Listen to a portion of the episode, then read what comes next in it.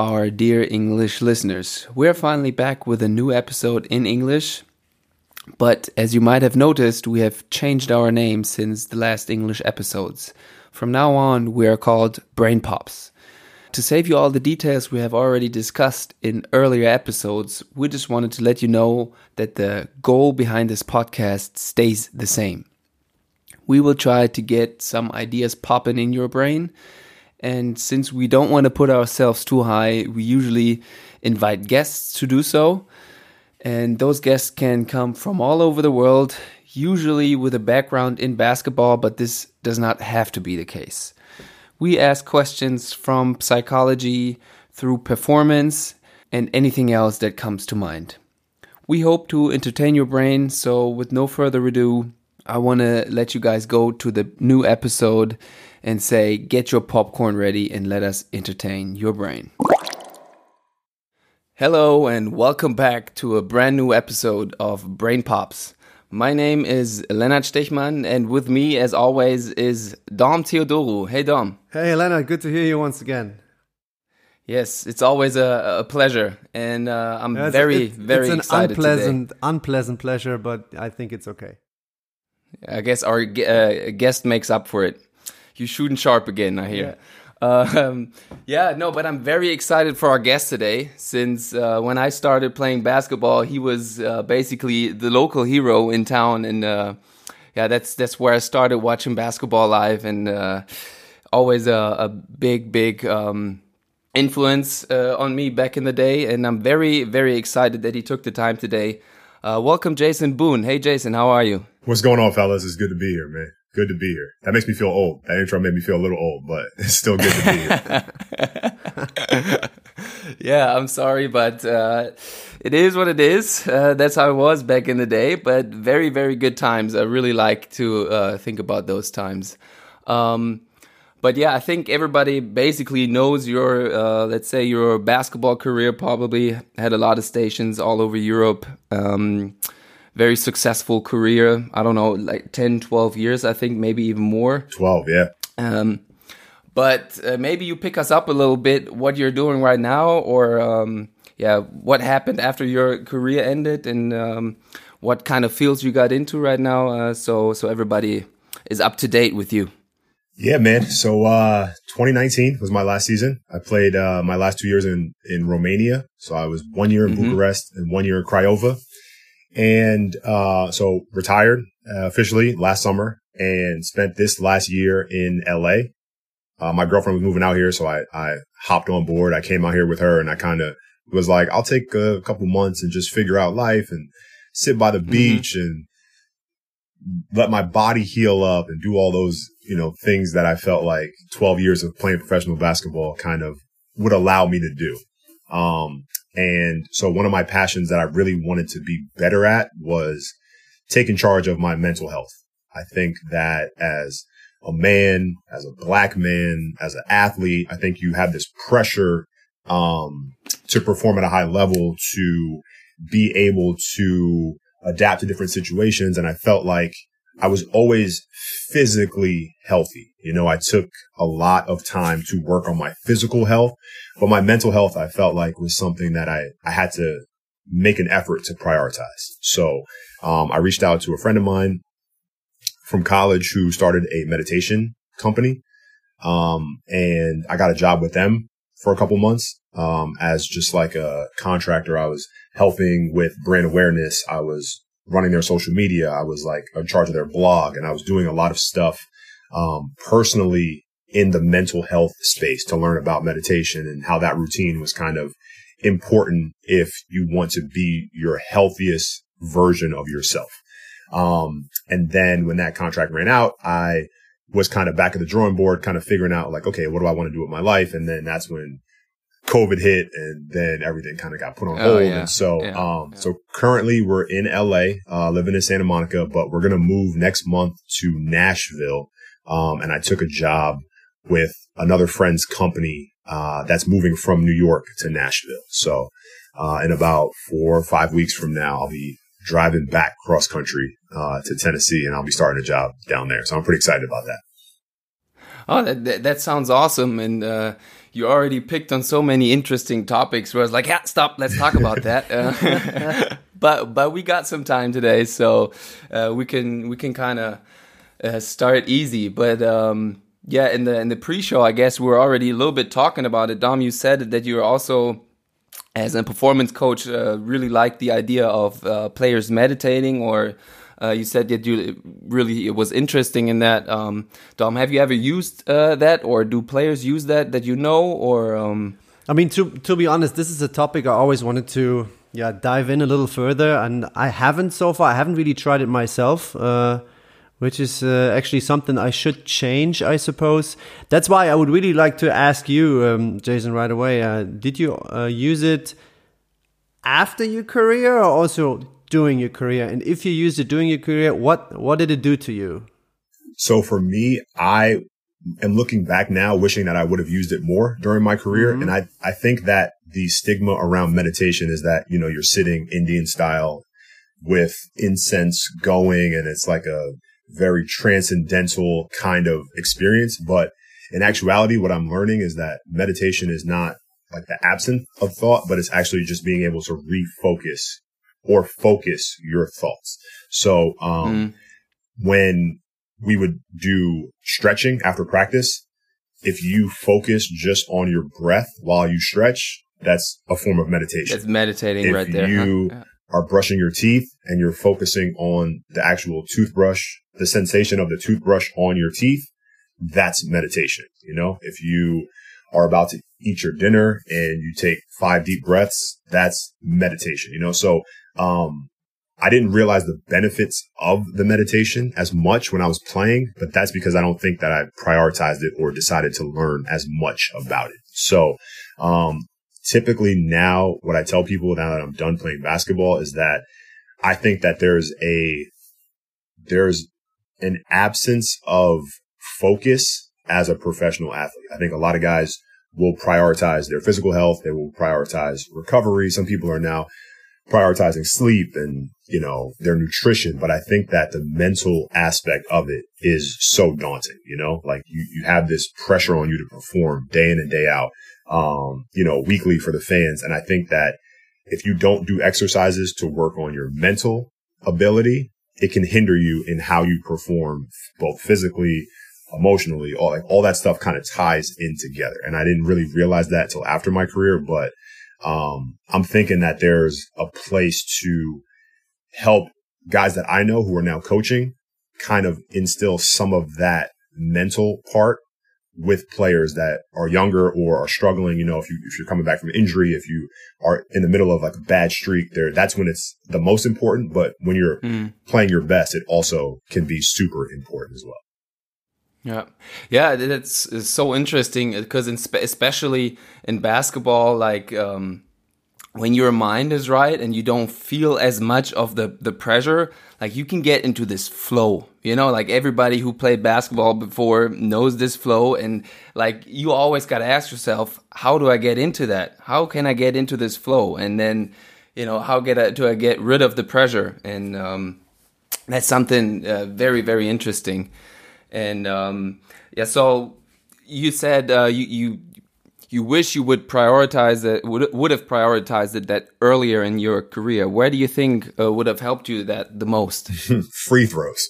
For me, it would have been free throws. You know, I think that um, you know, I I was always the kind of guy who I, I never was okay with just being mediocre. You know, I think I always had something to prove, but the free throws were my Achilles heel my entire career. And I think I didn't realize till later in my career that there's a difference between shooting 20 in a row after practice and not being able to leave the gym till you make 16 out of 20 mm-hmm. versus when you get fouled hard in a game and you're tired and you're angry and you have to go to the free throw line and you have to like relax. And I think that as you know, as a big guy who struggled from the free throw line, it was all mental because if I, it wasn't like muscle memory. It wasn't anything. It was, it was the fact that when I wasn't focused on that shot and just that shot, if I was thinking about the shot I missed earlier, if I'm thinking about if I miss these two, coach is going to take me out in the last five minutes because, and you start thinking mm-hmm. about all these other things, yeah. that affects your shot so much more than you know, kind of what the coaches traditionally teach you. You know, I, I, I, I had enough arc. My, my wrist was the yeah, right way. Yeah, it's not yeah, that, but I think that as I'm learning these mental cues, I'm thinking that, you know, that's, that has to be incorporated in how you teach the game to some people because they respond better, especially like the, the more intellectual players, the guys who tend to overthink, you know, the ones who are like, yes, yes, for sure. I, if I'm in this right spot, I mean, coach told me to be in this spot, but I'm thinking that if I, you know, if, if the player, other player would have understood and these guys who are like these super intellectual, deep thinkers, they're the ones mm-hmm. that kind of will get themselves in trouble by overthinking and not being able to just remove themselves from that situation and, and think about it more linearly. Yeah. Yeah, exactly. That's you basically also. Um, I mean, I have the same struggles to be honest. We talked about it in this podcast before. Uh, yeah, Dom, uh, my free throw struggles. Uh, you mentioned them. I mean, every, everybody knows. I don't have to comment on, uh, on the struggles again. So yeah, but but you know, it's just like you described. Like you start thinking about the crowd, the coach, the teammate. You don't want to let them down, and then it's it's so funny. You practice it all over again. You know you can make the shot, but in that moment, something triggers your like your your brain, and then the muscles just they don't ah, they don't go the way you want off left. To. You don't even know why. Exactly. Yeah, it's it's crazy. Yeah, yeah. So. um Jason, uh, something that I'm like preparing for this podcast, something that I really, really uh, enjoyed doing this was uh, reading your blogs. It's right. something you're you're really into, and um, yeah, I think it was yeah a lot of powerful blogs actually. Like like when you read it, you get in touch with your emotions, and I think that's something very rare because I think a lot of people are throwing stuff out there today, but there like you can really when you read that. Um, it was it was very very interesting to me and something um, that like a, uh, a quote that stood out to me um, was this I stopped making the mistake of thinking the destination would make me happier than the process. And uh, that I think that kind of also fits, you know, playing uh, the basketball career and um, and maybe you can uh, like what made you write that? Maybe you can get into uh, a little bit about that blog and how you started writing that what made you do that and um, i think it was very very interesting. Yeah man. So um you know now that i'm i'm done playing i, I have to put myself out there and I have to understand that like I might, whatever I do next, like I'm going to have to start from the beginning or at least start from a couple steps behind. You know, I'm not going to walk into something that I'm as comfortable with as I was with basketball. And what I'm learning from people that essentially are good at what they do, that there's commonalities in success in whatever lane you are going to be in. And I think that if everything is goal oriented, like goal based, like, Hey, I want to make a million dollars. I want to be the CEO, not, and then you, you don't work on the structures that get you to that goal, then there's like a big disconnect. And so what I decided to do was like, okay, if I have these goals that I want to reach, I have to figure out what kind of things do I have to do day in and day out to achieve those kind of goals. And I have to prioritize mm. that as the focus. So if, you know, if, um, I want to own my own company one day, I have to look at 10 people that own their own company and see what they do. So if they yeah. read a book a month, if they, um, you know, um, listen to podcasts on finance, if they have meetings with people that, so those are the things, instead of saying, I want to be a CEO, I have to say, I want to be someone that reads a book a month. I want to be someone that listens to pod and, and you have to like work at these steps first. And so for me, yeah that's been my main focus because, you know, this next career that I'm jumping into is going to be tech sale based. It's a startup company. So it's like, I'm going to have the CEO right next door. So I'm going to like be able to have access to someone that's running their own company. I'm going to be able to learn from them. I have, um, you know, buddies on the sales team that I know from college who are going to also be working for this company. And I think that, um, when I look at it in the bigger picture, there are so many different ways to get distracted, but there are also so many things that I can benefit from if I prioritize the the structures leading up to the goal. So I can't just be goal based. I have to work on the things that lead up to that goal.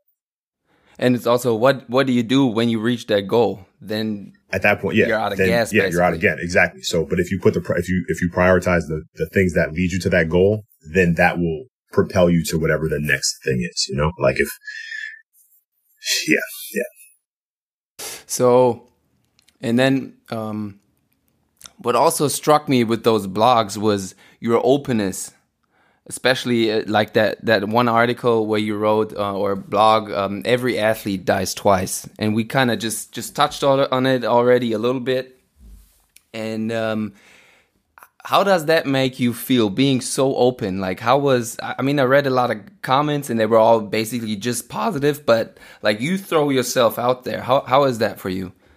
I mean i think that one of the toughest things for people to do nowadays is to just be vulnerable, you know, to, to put yourself out there. And because I think the way that social media, you know, like I, like you've discussed in the beginning of this podcast, I'm a, I'm from a different generation than you, you know, so I didn't mm-hmm. grow up, mm-hmm. um, you know, I had Facebook in college, but we didn't have Instagram. Um, we didn't have, there wasn't this community of people that feel the need to impart their opinion on every single thing. And I think and compare, yeah. Yeah. And so I think that when I've seen the shift in how people act based on the fear of being judged by other people, I just want to go ahead and debunk that. You know, like if, if, if you feel the need to comment something negative when I'm putting myself out there, then you're not important to me, you know? unless it's like a mm-hmm. constructive criticism. But there's people who you have to listen to, and then there's people that are just noise in the background.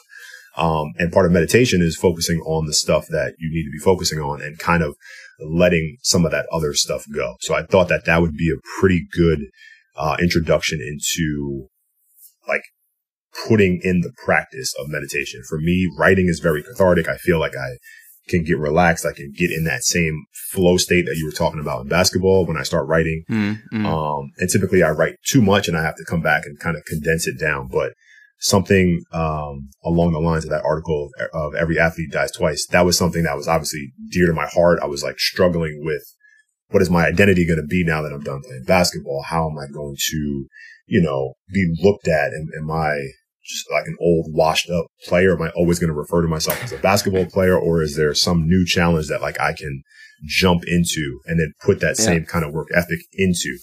Um, and for me, yeah, I felt like that was kind of like the official stamp that I'm done playing basketball. You know, if Olympiacos came calling the next day, I might have reconsidered, but you know, for the most part, I was, I was finished at that point. And, um, yeah, man, it kind of opened myself up to like officially looking for whatever was to come next. Uh, powerful stuff for sure.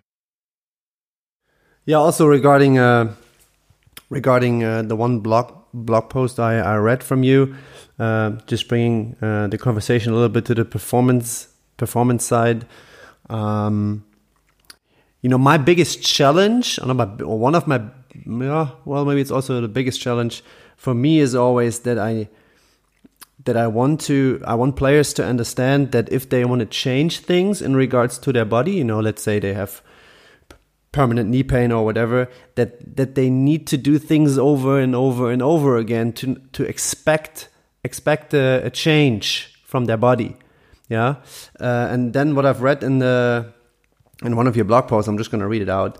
Uh, you were saying, I'm working to maintain consistency. I'll just keep trying to improve a little bit at a time it's not a transformation, it's a slow evolution. I'm always in constant progress. Can you just enlarge on that a little bit? Uh, certainly. So, uh, that was the tagline of the company that I worked for, being in constant progress. And I think a lot of the similarities between just like evolution as a person and becoming better at meditation, they all come through consistency. Um, like we talked about earlier, if your goal is to lose 20 pounds or your goal is to build more muscle, you, you have to break that down and structure it into a way where that's the result of the things that you are starting to prioritize. So yeah, I mean, for me, I feel like, um, especially in terms of taking it like day by day, breaking it down step by step and doing things consistently. So, um, I wanted to heal my body after 12 years of professional basketball career. So what kind of things that I have to do every day? So the, you know, I, I started to learn about intermittent fasting and change the way that, um, my nutrition, I, I approach my nutrition. You know, it wasn't like I want to eat healthier. It was like I want to drink water first thing in the morning. I want to drink tea before I go to bed. I want to start counting my macros. I want to learn more about micronutrients. And so like I, I went on this deep path to improve my health, but by taking smaller steps. And it was, cons- it was a consistent day in and day out grind. It wasn't like, you know, I, I'm going to swap out a beer for a water and now all of a sudden I'm healthy. You know, like there are things that you have to do that you have to do every day to be healthier. Mm. And then I started to realize that, um, how I slept was a big part of it. Um, obviously recovery, like now that I'm doing different things than I did while I was building my body to play a professional basketball season. Now I'm building my body to feel good every day, be more mobile, be more flexible, um, you know, strengthen the, the little muscles that just like take wear and tear during basketball season. So, um, I think consistency is always key in those aspects, but it's also like having a plan to identify this is what I need to be consistent with in order to reach those goals. So again, if you keep those goals in mind, it's good, but you have to lay out a plan of things that you're going to consistently do to get to those goals. Hmm. I mean, uh, you, your career speaks for that. When you started, very you started in Regionalliga, very low league here in Germany, and just worked your way up through consistency. That's it. That's it. So, um, you know, people always say like, you know, you, you had to get so lucky and blah, blah, blah. But I feel like there always is an aspect of luck, but the harder For you sure. work, the luckier you get. And then you have to be ready yeah. when that, when that luck comes, when it presents itself, you have to be ready to, to jump on it. So, um, yeah, to say that there wasn't some kind of luck would be far fetched. There definitely was an element of I had to catch a couple breaks, but you have to be ready when those breaks come. And I think that comes yeah. through the consistent hard work over that stretch of time. So there was um, I was listening to one interview you gave. I think it was a YouTube video, and you have to know when I came to Göttingen. That was like I think 2011, 2012 when I came to Göttingen. Um, that was the time, or basically, I never really met you because when I got there, you were gone. gone. But um, I have to admit, I always heard people talking in great spirits about you. Um, and in that interview, you were men- you mentioned that throughout your basketball career, you were relatively injury free. Um, and whenever we played you, uh, when you were in Ludwigsburg, you know, whenever I get on the court, you know, I always check my surroundings. I always check other players. I always, I always try to find out what they're doing. I always try to find out what other performance coaches are doing because I would, yeah, I'm probably addicted to that because I just want to know.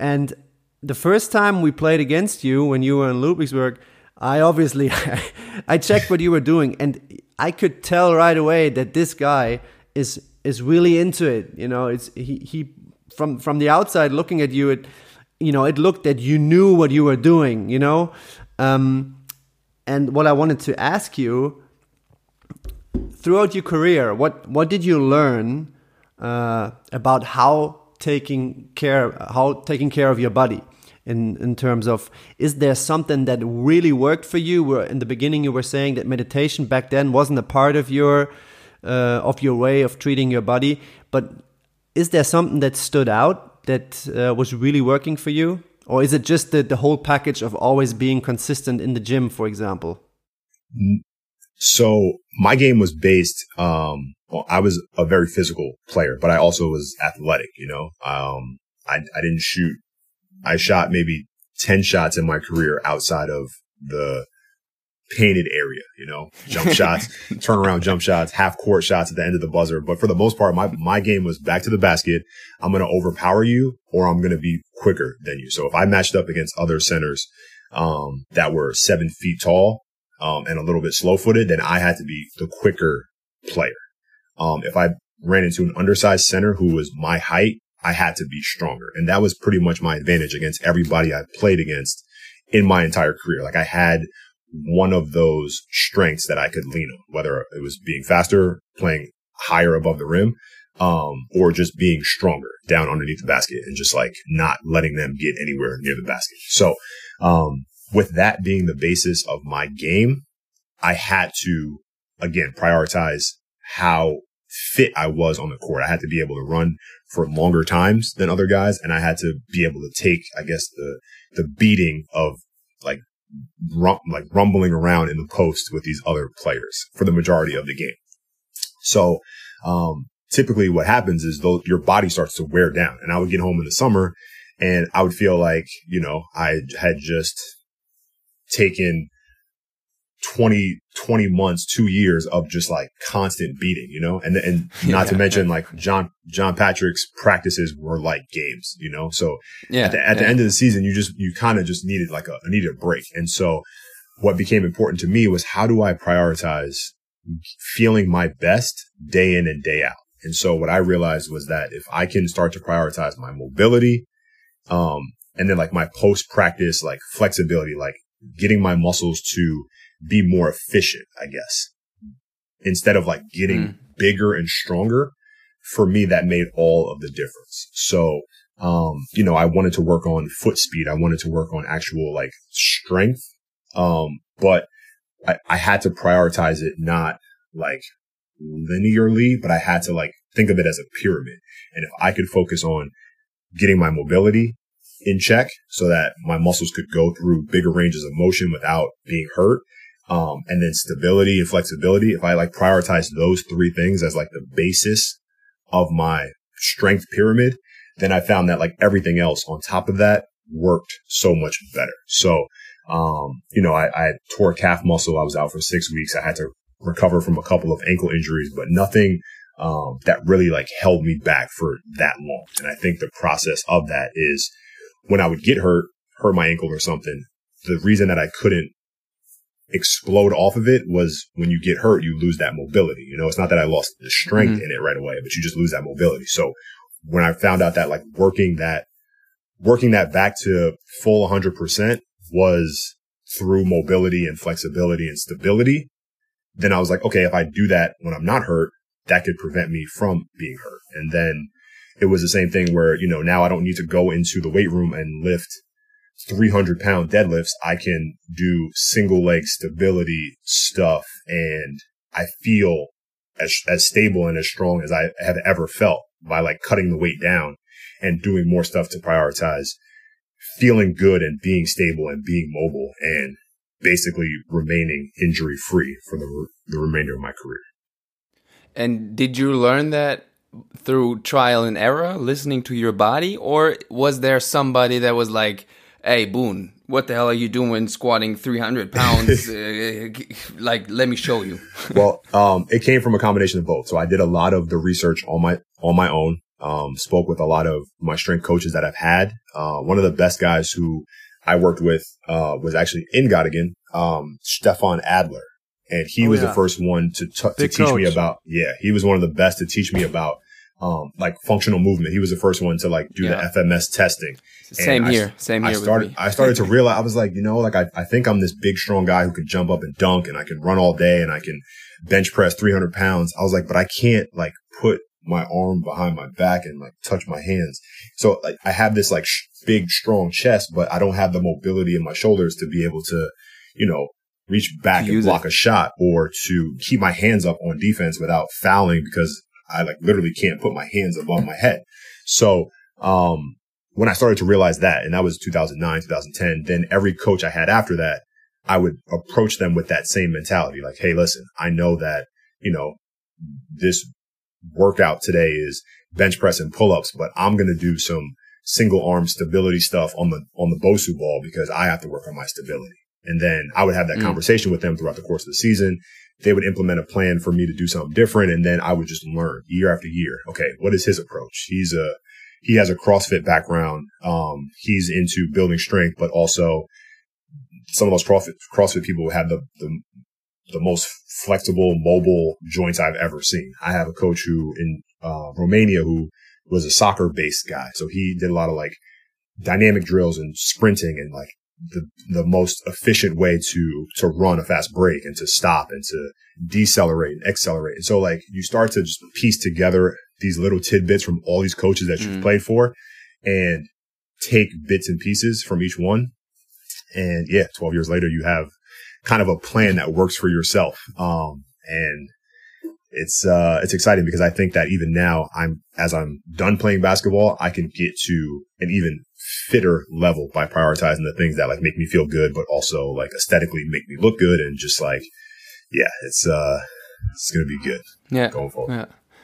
Yeah, I get your uh, mentality on that, and I think, yeah, like I said earlier, it just makes sense on looking at your career that that you worked uh, uh, with that type of mentality. But sometimes, you know, maybe a little bit arrogantly, you know, you look at players and you're like, ah, only if you knew. Like you, you have the talent, but how do I tell him?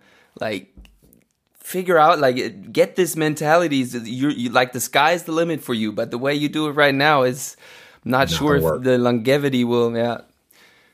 How would you say is that like? Um, you probably had younger teammates where you were maybe thinking uh, this way. How did you approach them? Did did you tell them? Were you like like how did you embark I, on that? I always tried to lead by example. You know, I had I had um, hmm. young I had some young guys when I played in Romania who I would see what they would eat at lunch, the kind of snacks they would have on the bus, and I was mm -hmm. like the weird mm-hmm. old guy who would you know dice up raw vegetables and have them in my in my travel case for the bus. Um, I would make comments about them, you know, snatching three or four desserts after the team meals.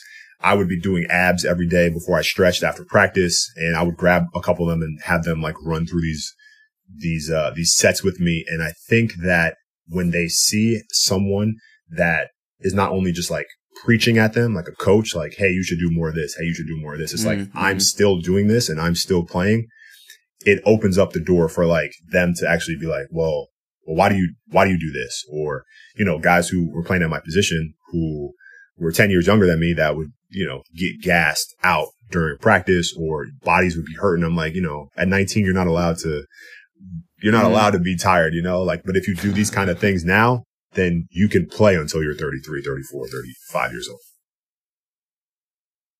There's also there was also one interview uh, that I listened to, uh, and I found that really interesting. There you were um, talking about the three C's. Mm. You still remember that one? Yes, I could do. Could you yes, enlarge on that? Definitely. So I, have actually, um, I've actually added consistency as a fourth, as a fourth C. But um, I okay. always would tell, I would tell um, a lot of younger players that, you know, people always ask you for like these memorable kind of tidbits of like, you know, like how are you able to play so long or how, you know, how are you able to stay relatively injury free or how are you able to do all these things? And I try to, in my writing, I try to, I'll come up with all these things that I think of, you know, I'll have a list of 40 things that are important. And then, you know, people are not going to remember that. So I try to make it as memorable as possible. Um, and I was giving some speeches at some basketball camps in the summer and I, you know, the kids are, tired and they're hungry and they're just like have to listen to this 30 minute lecture of this basketball player who they've never heard of or so, you know, so I tried, I tried to make it as simple as possible, um, to just like keep in the top of people's minds. And I feel like as a professional basketball player, if you can do these three C's now, consistency being the fourth, um, you can have an edge on your competition. So obviously the first one is being competitive. You have to a not only want to be better than your opponent, but like improve on little things that you are doing competitive with yourself, you know, like set yourself some goals, uh, figure out how to put the systems in place to improve those goals and then just be competitive with yourself and your, and your teammates, you know, but you have to be coachable while you're competitive, you know, like thinking that you know too much, even if you're competitively trying to, you know, be the smartest player on the court. You're, I'm going to watch the most film. I'm going to learn the plays better than everybody. I'm going to be competitive in that mindset, but don't think that you know it all. So you have to be coachable.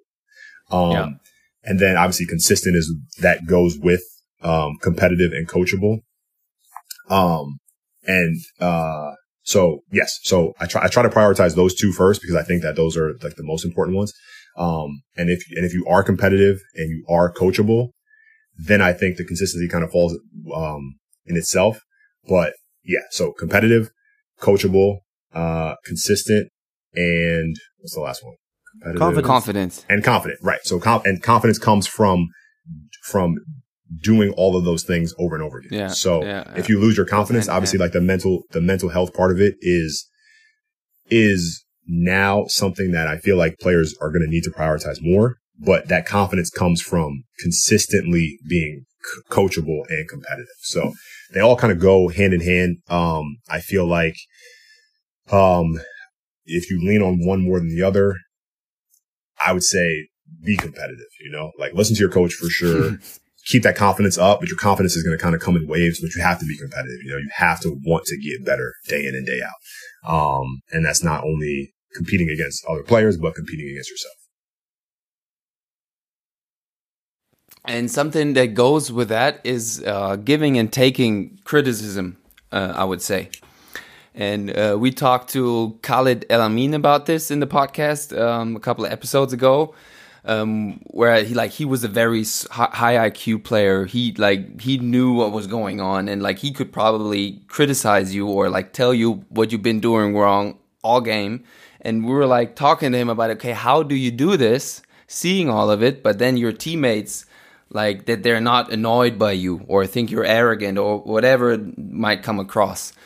And um, how did you um, um, uh, like you kind of already said it leading with example you know of course goes goes into that but how um, what do you think um, makes somebody uh, makes it easier for somebody to take criticism like not that you're attacking the person that you just have the same goal and like you're trying to help him but that doesn't always come across when you criticize somebody I mean, I think that if, if it's coming from someone that you trust ahead of time, then it can be, it can be viewed at as for what it is. Um, but I've also been in situations where guys just don't take criticism well and you have, but the thing, the thing that you have to understand when you're giving criticism is that your intention, people, people might not react based on your intention. People might react based on how they feel. And so you Yeah. always have, you always run the risk of that being the case. And you need to be able to, we say like die on our sword in terms of, I'm going to tell you this because I know that it will benefit you. I don't know how you're going to take it. If you don't Mm. take it the way I intend it to and you have an issue with me, what I would always rely on is like, if you really have a problem with me, then we can step outside and we can handle this like men, you know, like if, if you really have a problem, then let's, let's, let's go outside and talk about it without coach there. And if, and if, and if it comes to like, you want to fight me, then good luck, you know, kind of thing. But I think that if you, like, I've, I've been in locker rooms with teammates who got challenged by other teammates. And as long Mm. as the intent, as long as you understand the intention, I think that it can, you know, whether, however you're feeling in that moment, you can get over it. But some guys, you know, like we had to break up, I had to break up multiple fights between teammates in terms of like emotionally filled practices that, yo, I didn't appreciate the way you did that today. Or, yo, you're slacking, like you have to pick it up kind of thing. And if you get offended by Mhm. that, then I think it, it shows more that like your priorities in terms of the goal for the team is not as important as the goal for yourself. So if you feel a certain way about someone criticizing you to make the team better, then that just shows that you're not prioritizing the team as much as you're prioritizing yourself. And I've played with guys who have done that. Um, and you know, like you have agents in these guys' ears, like, yo, you need to score 20 if you want to play at a higher level.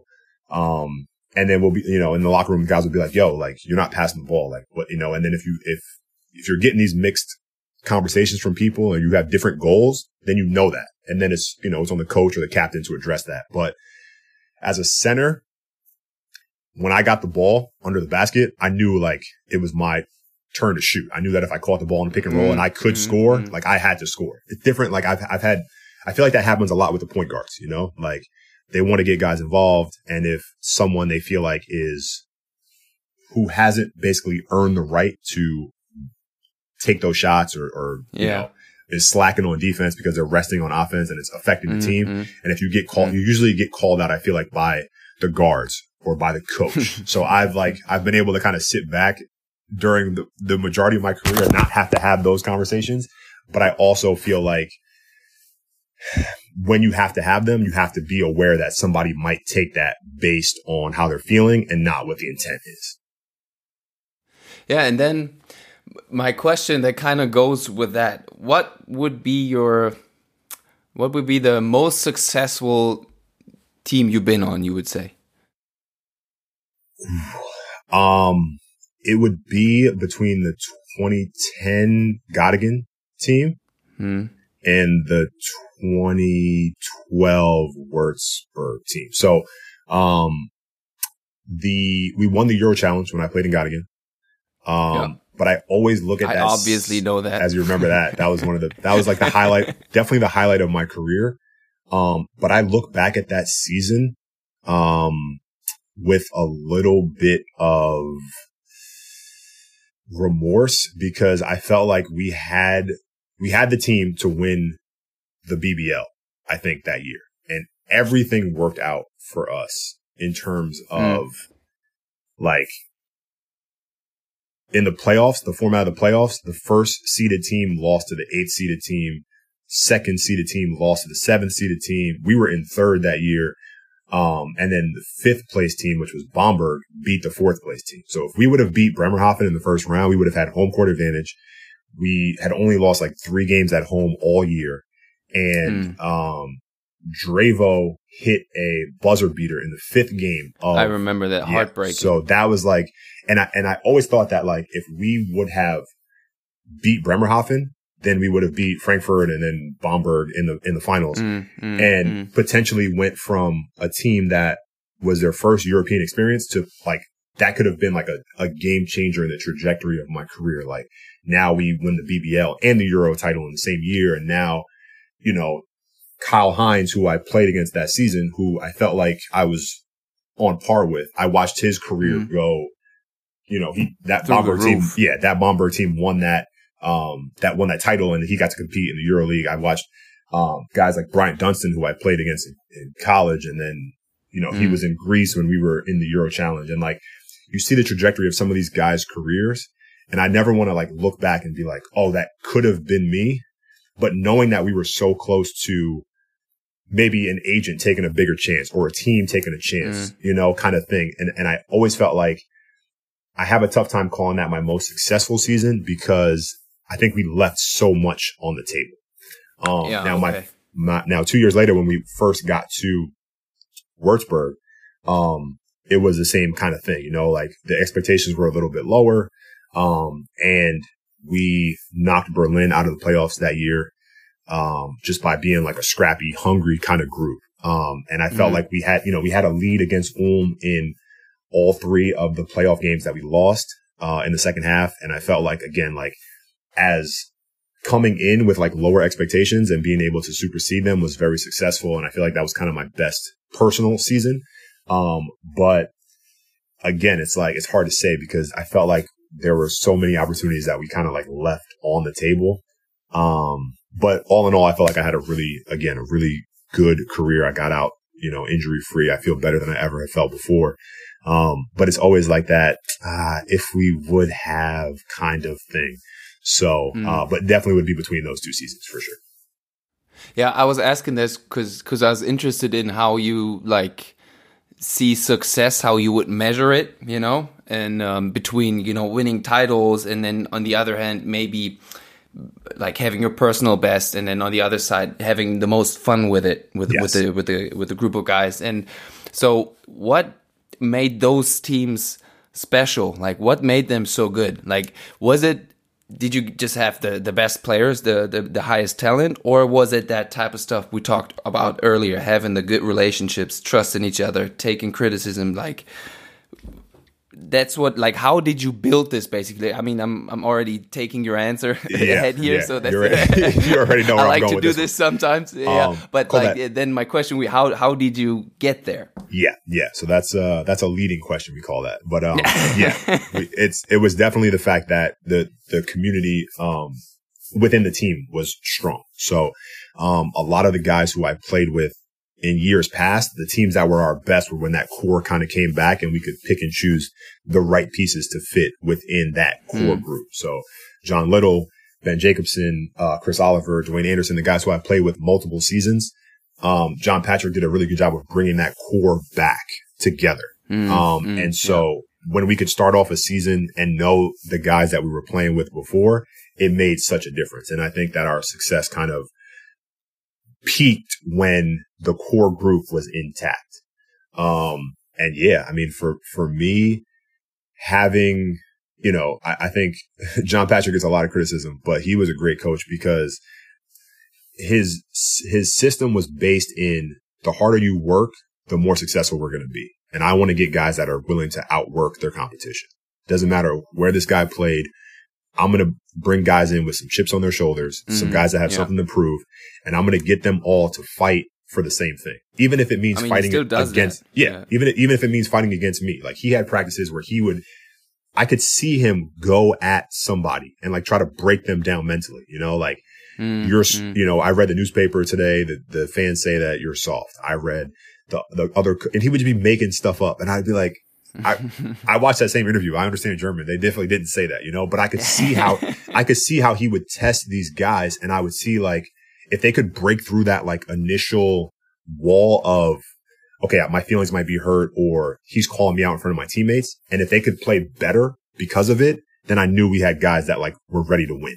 And, you know, a couple, you know, a couple seasons we had some injuries and some stuff that didn't really work out for us. But for the most part, um, that tactic in terms of coaching and bringing teams together, uh, with the right guys that want to win that was the most beneficial thing in my career, you know, being having a chance to play with guys who who were down for that cause to try to win as many games as possible and, and never stop fighting. Yeah. Wow. Yeah. Yeah, Jason. I also have uh, something that that I saw by uh, while I was browsing through your uh, through your Instagram. Uh, I think there there are a couple pictures uh, one is you by yourself, and the other one is uh, you with your brother. By the way, big sh- shootout to Malcolm. Uh, yeah. Yes. I was happy enough sure. to to uh, play. I think one season uh, with him in Göttingen.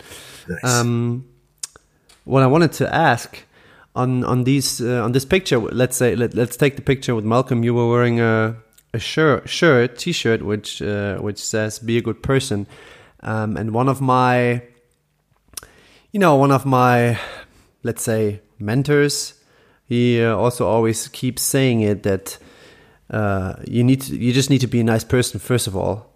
Um, and in the book I was reading, uh, it's a book. It's called Fifty Nine Lessons from Fergus Connolly. Um, there, he, the author was also saying the award is reserved for Mister Nice. So could you could you uh, just enlarge on that? On yeah. So I I think that uh for me there were, I always had this battle of being too nice of a person on the basketball court. And I had to like go into this like really mean mode on the basketball court. But then I didn't want people to basically not like me off the court. You know, like I think I have the ability to be like a larger than life, like likable kind of personality. You know, I, I really, I tried to learn German when I played in, in Germany. I wanted to be able to have conversations with the fans about things other than basketball. And I think that attempting to assimilate into a culture is very important. And I think that because of that, I saw relationships that I've built off the basketball court that I will have for the rest of my life. And I think that anybody that knows me through basketball will say better things about me off the court than they will on the court. You know, like I, I, I understand that basketball is a vehicle to be in your best shape, to, to be competitive, to, um, you know, to, to work hard, to instill all these things that like you want to be as a person. But I think when all that stuff goes away, what kind of person are you says the most about how you'll be remembered. And so when I start talking about legacy and like having conversations with people like, Oh, I know Jason Boone. He was a really good guy. Not he was this awesome basketball player. Not he was this really funny person. Like he was just a good guy. And I think that if more people remember me for that, then I did my job. I think I play this game for a couple of reasons. Um, obviously to win, but I play this game to have fun and I play this game to make people happy. And I think that being able to do that for as long as I did made me realize that when you're just a good person on top of everything else, it gets you further in life than anything else. And, and so I feel like now, obviously, it's a very like testing time, especially here in America, you know, race relations. I feel like there's a lot of like social injustices going on and people are angry. And I mm. always try to, you know, there are people that disagree with me politically. There are people that disagree with me, um, economically, you know, like where money should go, who should be president, all these, like, but if I can, if I can find something that we have in common and we can start there, then I feel like I can have some of these difficult conversations that I need to be having right now. And if I hurt your feelings, you have to know that like it's coming from a, a place of, I want this world to be a better place. And, and other than that, there's not too many things that are going to, I think people are going to look back and be like, he was like, he was an asshole or he was a bad person. So if I can prioritize just being a good person to start, then I think it opens the door for so many other like honest conversations that need to be had. But, um, that's like a big part of okay, what am I doing? Obviously for myself, the people I care about, but what am I doing for like uh, the bigger spectrum? And yeah, I think that's kind of where it all where it all starts.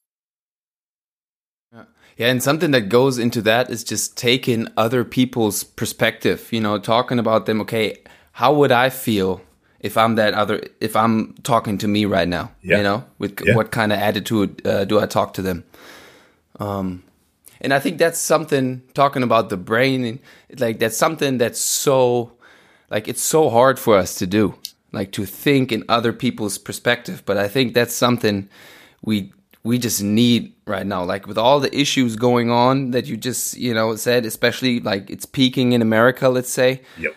I mean, but it's it's so hard for us. We don't like to do that as, yeah. as humans. Like it's it's tough for our brain. It takes a lot of energy. It does, but it's necessary. You know, like I think every every fight I get into with my girlfriend, I like always go back to like, all right, what you know, like I have to put myself in her shoes because it's like I, I don't you don't think like that, and it's not normal for you to to always put yourself in a different perspective.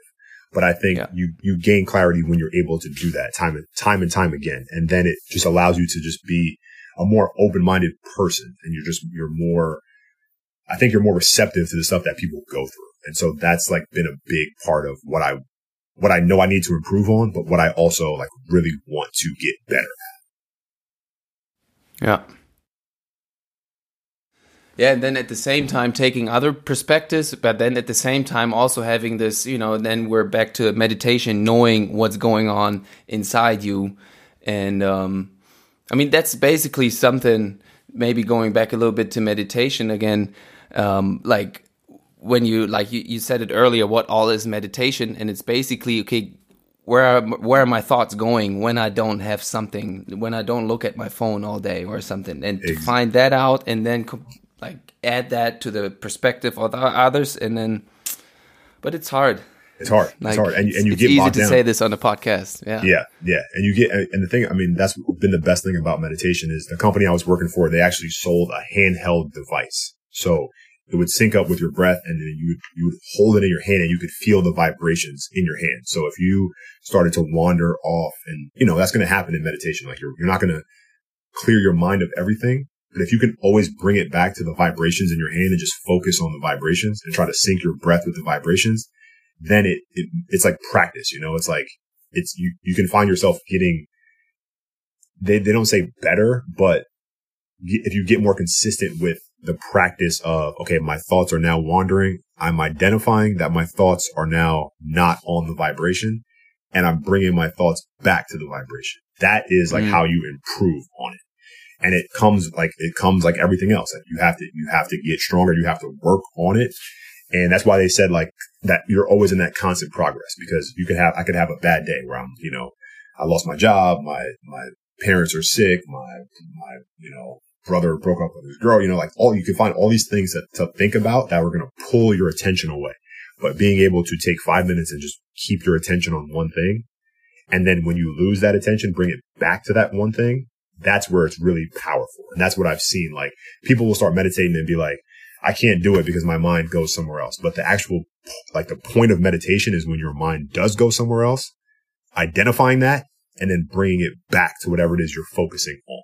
And the more you can do that, the more you can, okay, I, I feel like nervous at this free throw line, but I'm bringing my attention back to just shooting this shot. I'm not listening to the crowd. I'm not listening to the coach. I'm not thinking, I'm just for the next 10 seconds, I'm going to focus on two dribbles, shooting it at the back of the rim. Like that's all you have to focus on in that moment.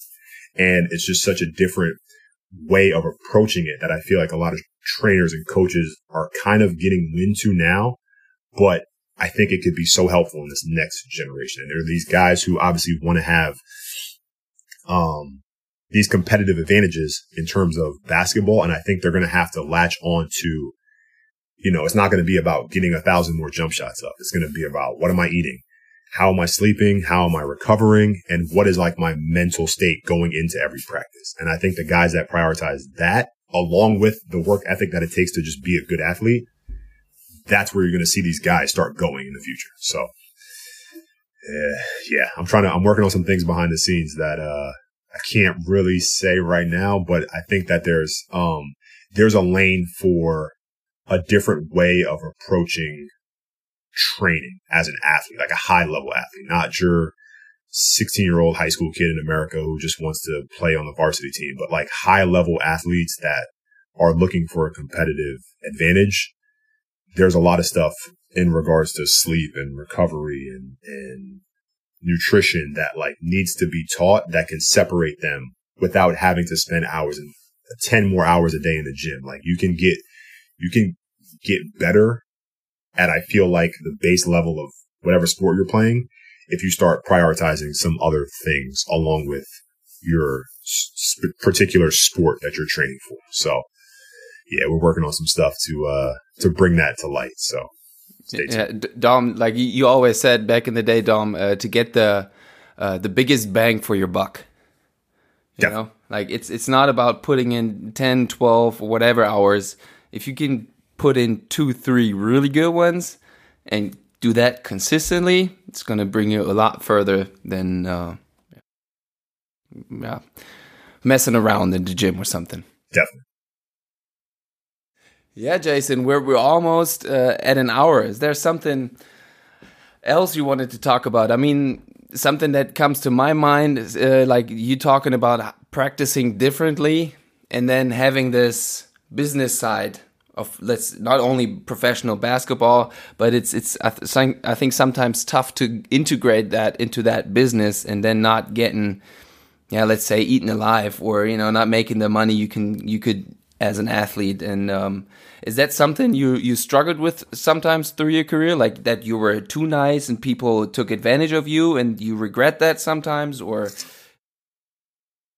uh, no, I think that's hard to say because not not um, regret was probably the yeah. I think regret is tough the, of a the, word. The yeah. key word, yeah, that I, I can't agree with that on. But um, yeah, I, I think for me, um, being able to have conversations with the people, like when I realized that, okay, the year I made the most money playing basketball, there was still somebody who was paying all of our contracts, you know, like there are people that when you start thinking like, okay, I've reached a level of success, you need to, you need to always challenge yourself. Like I never want to be the smartest person in the room. I never want to be the richest person in the room. I always want to learn from people that, um, are at a level where I want to get to. And I think that, you know, after these, um, BBL games where I would be in the the VIP rooms um, and having a chance to to speak with some of these sponsors about you know stuff that they do. And, and again just being a personable person having some of those conversations opened my eyes to okay there's a there's a long life after basketball. And if you want to live in a way where you can now start to build generational wealth for your family and people that you care about then it's going to start by having some of these conversations with these people that have essentially done that. And so I always tried to, to make it a point to, you know, whatever sponsor we were wearing on the front of our jersey, the back of our jersey, on our shorts, I wanted to have some kind of relationship with them and talk to them and learn from some of the stuff that they did to get them to a level of what I deemed success in the beginning. And then couple that with, okay, how much am I willing to work but also like balance that happiness. And I think for me, success comes from being able to balance freedoms. So like whether it's physical freedom. So like I don't have to worry about, you know, going to rehab because my body's healthy. That's, that allows me mm-hmm. a certain, mm-hmm. that uh, kind of freedom. Uh, financially, I've put things in place to where I don't have to struggle and stress out over every dime spent because I have some sort of freedom financially.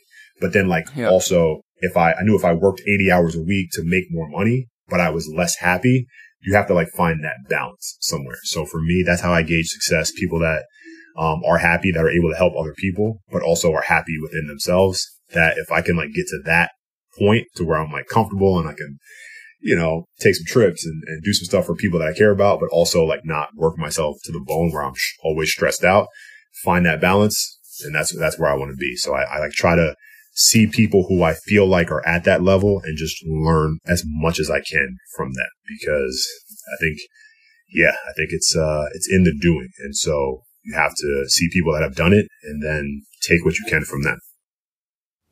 Awesome. Awesome. Nice um, words. Yeah. Yeah, I'm a little bit out of questions. Any any stuff uh, you guys wanted to talk about? Something that popped up through the through the episode. Dom, you got any more questions? I'm good here. All right. I um I want to applaud you guys, man. I I uh, I had a teammate in Ludwigsburg, Kelvin Martin, who him and I tried to do a podcast for like three or four episodes and it was, it was tough to stay consistent. And I think I like love what you guys are doing. I went back and listened to a couple episodes. Uh, and I'm excited to, you know, get this one out and share with all my people. But I just, I love the, the ability to have these conversations. And I think, um, you know, I think what you're doing here is special. And I think that you guys need to be applauded. I want to extend some gratitude and just let you guys know that I appreciate having a chance to be on the show, learn from you guys, but also like I just appreciate what it is that you're doing with this space and, and getting this kind of like quality information out to people. So salute you guys. Well, appreciate Thank you, you so much, Jason. Uh, yeah, Lennart, but there's one one last question. I mean, I mean, yeah, you, you tend you tend, tend to forget this question. I know, but I, you know, do. for a change, would you like to ask the question, Lennart? Well, uh, yeah, uh, Jason, I think I forgot to tell you, so now now you got to be spontaneous. All right. um, at the uh, but maybe I don't know if we did it with Mike, um, but at the end of the episode, we always ask our guests if they know somebody that they want to hear on this show and give the space to to to spread some some of their views. Um, maybe you got somebody in mind uh, that that might have some interesting perspectives for us. Um, yeah, I mean, obviously the first person that comes to mind is my little brother. I feel like he, you, you guys both know him. Um, but yes. his, his path right now is very different. He's teaching third grade and he just moved to, uh, Georgia, took a really good job at a, like a nice school down there. It looks like a college campus. He's teaching, um, he's teaching down there. Um, so he, I mean, I know that he would love to do it. Uh, awesome. but I yeah, think he's logged in for sure. I think, uh, I think Ben Jacobson is the guy who, um, has, seen his ups and downs after his career, but had such a, he had such a promising career to begin with and then dealt with injuries. And I felt like rebounded better than anybody I've ever seen. You know, like he had back injury that kept him, I think, from making the NBA. He had another back injury when he was in Göttingen. And then he was just kind of riddled with injuries his whole career. Um, but his story through basketball, the stuff that he's learned in his life, I feel like is something that needs to be shared to as many people as possible. Um, and then I'd be interested to hear you guys have a conversation with JP.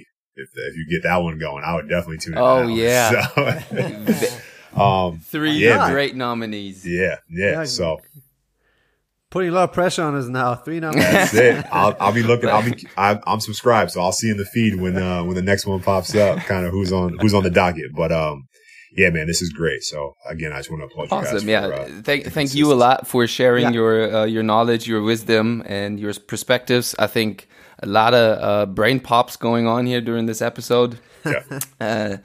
Uh, and um, yeah, I, maybe we we uh, we hear from you soon with your um, uh, coaching and yeah your your project that you were teasing. And um, yeah, I'm I'm really hoping that um, all our listeners enjoyed this episode also, and um, we're very happy to be back on the road and um, we'll be producing more content and more brain flops uh, in the ne next upcoming weeks. Thanks, guys. Thank you, Dom. See you. See you guys soon. Bye bye. All right. Thank you. Bye bye. Bye.